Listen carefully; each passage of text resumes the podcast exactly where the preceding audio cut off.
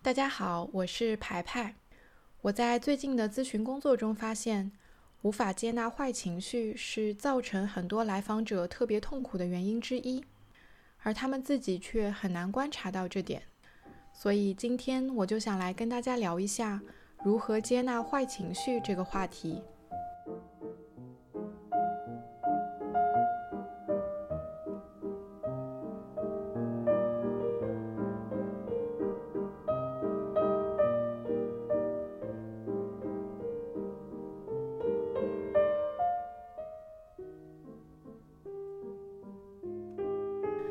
在说如何接纳自己的坏情绪之前，我想先聊一聊什么是不接纳坏情绪。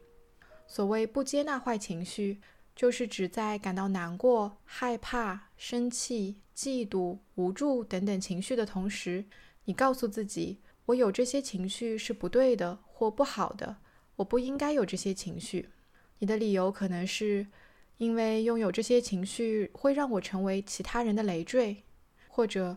拥有这些情绪会让我成为不讨人喜欢的人，或者拥有这些情绪让我效率很低等等。而这些对于情绪的批判，往往也就伴随着对于他们的压抑或排斥。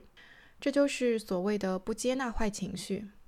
我来举一个自己的例子：我在写硕士论文的时候，度过了一段比较痛苦的时期，因为我的写作功底比较差。写论文对我来说就像挤牙膏一样。记得有一天晚上，我躺到床上，想到今天又没有写多少字，论文还是没有什么进展，我就感到非常沮丧和无力。而在感到沮丧和无力的同时，我还在谴责自己有这样的情绪。我想到，我现在应该好好睡觉才对，这样明天才能更有效率的写论文。而我却在感到难过，这太浪费时间了。我不仅写不好论文，我连自己的情绪都控制不好，真是太失败了。于是我就陷入了这样一个情绪的恶性循环里：一边为当天没有写论文而感到沮丧，一边又为自己感到沮丧而谴责自己。这种谴责让我更难过，也就更无法安心入睡，而这进一步加重了我对于自己浪费时间的谴责。那这里我陷入情绪恶性循环的原因是。在意识到自己感到特别沮丧的时候，没有以接纳和安抚的方式对待自己，而是批评自己，认为自己不应该有这种情绪。而你一旦开始谴责自己的情绪，你就很容易形成这样一种恶性循环，也就是情绪不好导致自我攻击，自我攻击导致情绪更不好。这就好像你原本已经在深渊里了。而这个循环还在拽着你往更深处掉。我在咨询过程中也经常在不同的来访者身上观察到这种现象。我们来想象这样一位案例：一位来访者有抑郁情绪，他一边情绪很糟糕，一边又责怪自己，由于情绪糟糕没有办法打起精神来，而成为了家人朋友的累赘。他也因此愈加讨厌自己。有了这样的自责和自我厌恶之后，他就更难以走出抑郁情绪。可以说，因为情绪不好而谴责自己，结果导致情绪更不好的这个现象，在有严重情绪问题的人之中是比较普遍的。这也很容易理解，因为当你长期处于这种恶性循环里，你的情绪状况很容易就会越来越糟糕。很多人无法接纳坏情绪的一个原因。是从小他们的父母就没有尊重和接纳他们的坏情绪，比如当你还是个孩子的时候，你在以自己的方式表达你的难过或愤怒，而你的父母却说：“你再哭，妈妈就不要你了；或者你再哭，我就打你了。”在这个时候，你潜移默化地了解到，有坏情绪的我是令人讨厌的，是会受到打骂的，甚至是会遭到抛弃的。于是，久而久之，你内化了父母对于你坏情绪的处理方式，也就是厌恶他、谴责他、要求他赶紧消失。所以，这样的孩子长大以后，对于自己的坏情绪容纳度是很低的。一旦他们有不好的情绪，他们就会在情绪不好的基础上多加一层焦虑，因为他们想要快速压抑或者赶走坏情绪。顺便说一下。当我说父母要尊重和接纳孩子的坏情绪的时候，并不是说要纵容孩子的所有行为，而是说要接纳孩子是一个充满着感受的独特个体。当他表现出不好的情绪时，我愿意去认真倾听他在经历着什么，去探索他为什么有了那样的感受，并且对承受着坏情绪的他抱有同情。这也是好的心理咨询师会对你做的事情，也是很多来访者在进行了一定时间的心理咨询后学会对自己做的事情。所以我们可以看到，接纳坏情绪是一种我们可以去习得的能力。那接下来我们就来说说。如何能够习得接纳坏情绪这样一种能力？我想，首先是意识到情绪并没有好坏之分。我在这期播客里，为了方便，就把那些人们通常不愿意承认和接纳的情绪统称为坏情绪。情绪的好坏是由每个人主观判断的。当某个人发现，在他的生活环境中，快乐是一种不被接纳或者说不应该有的情绪。那么他可能就会把快乐也归到坏情绪当中，但其实任何情绪都没有好坏之分，它们是你非常自然的一部分。感受到所谓的坏情绪，并不说明你是个差劲的人，只说明你是个正常的人。就像我上期播客里讲到的那样，人们通常很难承认他感受到嫉妒这种情绪。我也曾为自己嫉妒别人而感到羞耻。但我们仍然可以去学着承认和容纳嫉妒。在意识到情绪并没有好坏之分之后，我们要做的就是允许自己感受到所谓的坏情绪。在咨询工作中，我发现很多来访者由于对某些情绪持有非常批判的态度，所以他们从来不允许自己去感受那些情绪。在这样的情况中，很经常发生的一幕是，当我问他们。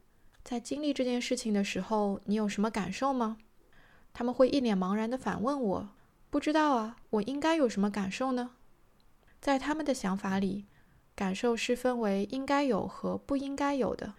如果某件事情带给他们的是不应该有的情绪，那么他们就会试图彻底屏蔽掉那些情绪；而如果某个权威告诉他们，在这个情景中你应该有这种情绪，那么他们可能就会试图假装自己感受到那种情绪。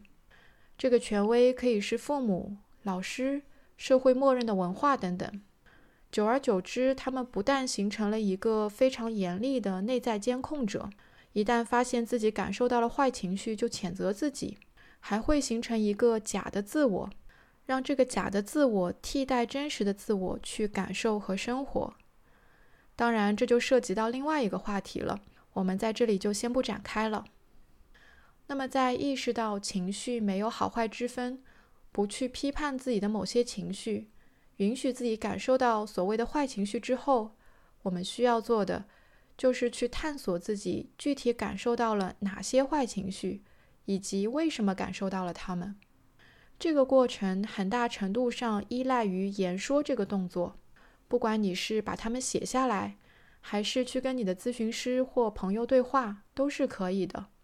你需要请平时不断进行谴责的那个声音暂时安静一下，然后请一直遭受着谴责的那个部分出来说一说他感受着什么。这时候他可能会战战兢兢地出来说：“我一直以来都非常害怕，或者我没有办法对未来燃起希望，或者我真的太累了，等等。”然后再请他说一说他经历了什么，让他感受到了这些。由于每个人的经历不一样，他可能会说出很多不同的内容。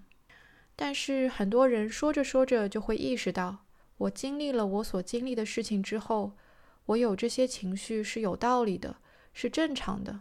而我的自我一边承受着如此痛苦的情绪，一边还要面对不断的自我攻击，是一件非常残忍的事情。当一个人意识到一直以来他对于自我是多么的残忍，他就会慢慢放下那把用来捅自己的刀子。从这个点开始，情绪不好导致自我攻击，自我攻击导致情绪更不好的恶性循环就终结了，一个向好的过程就可以慢慢开启了。这个过程是指我不再为我感到伤痛而谴责自己，我以接纳和安抚的心态对待我的那些坏情绪。我允许自己花上我所需要的时间来慢慢治愈。回到最开头的例子，在那个晚上，我非常沮丧地躺到床上。如果我没有谴责自己说：“你怎么还在浪费时间难过？为什么你还不快点好好睡觉？”而是对自己说：“我知道你因为没有做好而感到难过，感到难过是可以的。抱抱自己，然后安心入睡吧。”那么那一晚，我的情绪也许就不会陷入恶性循环，使我焦虑到无法入睡。第二天，我也就会有更多的勇气和更好的精神状态去继续面对写论文的挑战。同样的，如果那个案例中有抑郁情绪的来访者没有因为自己情绪低落而谴责自己成了他人的累赘，更没有因此而厌恶自己，而是对自己说：“我知道我正在度过一段特别艰难的情绪低谷。”没关系，处于低谷是可以的。即使我处于低谷，我也仍然爱自己。那么，也许这位来访者的情绪就不会继续恶化下去，而是可以开启一段缓慢走出低谷的旅程。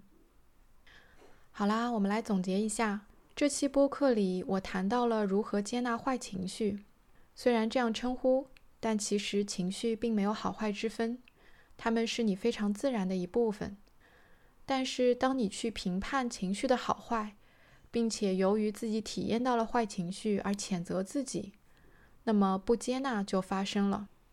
此时很容易形成一个恶性循环，也就是情绪不好导致自我攻击，自我攻击导致情绪更不好。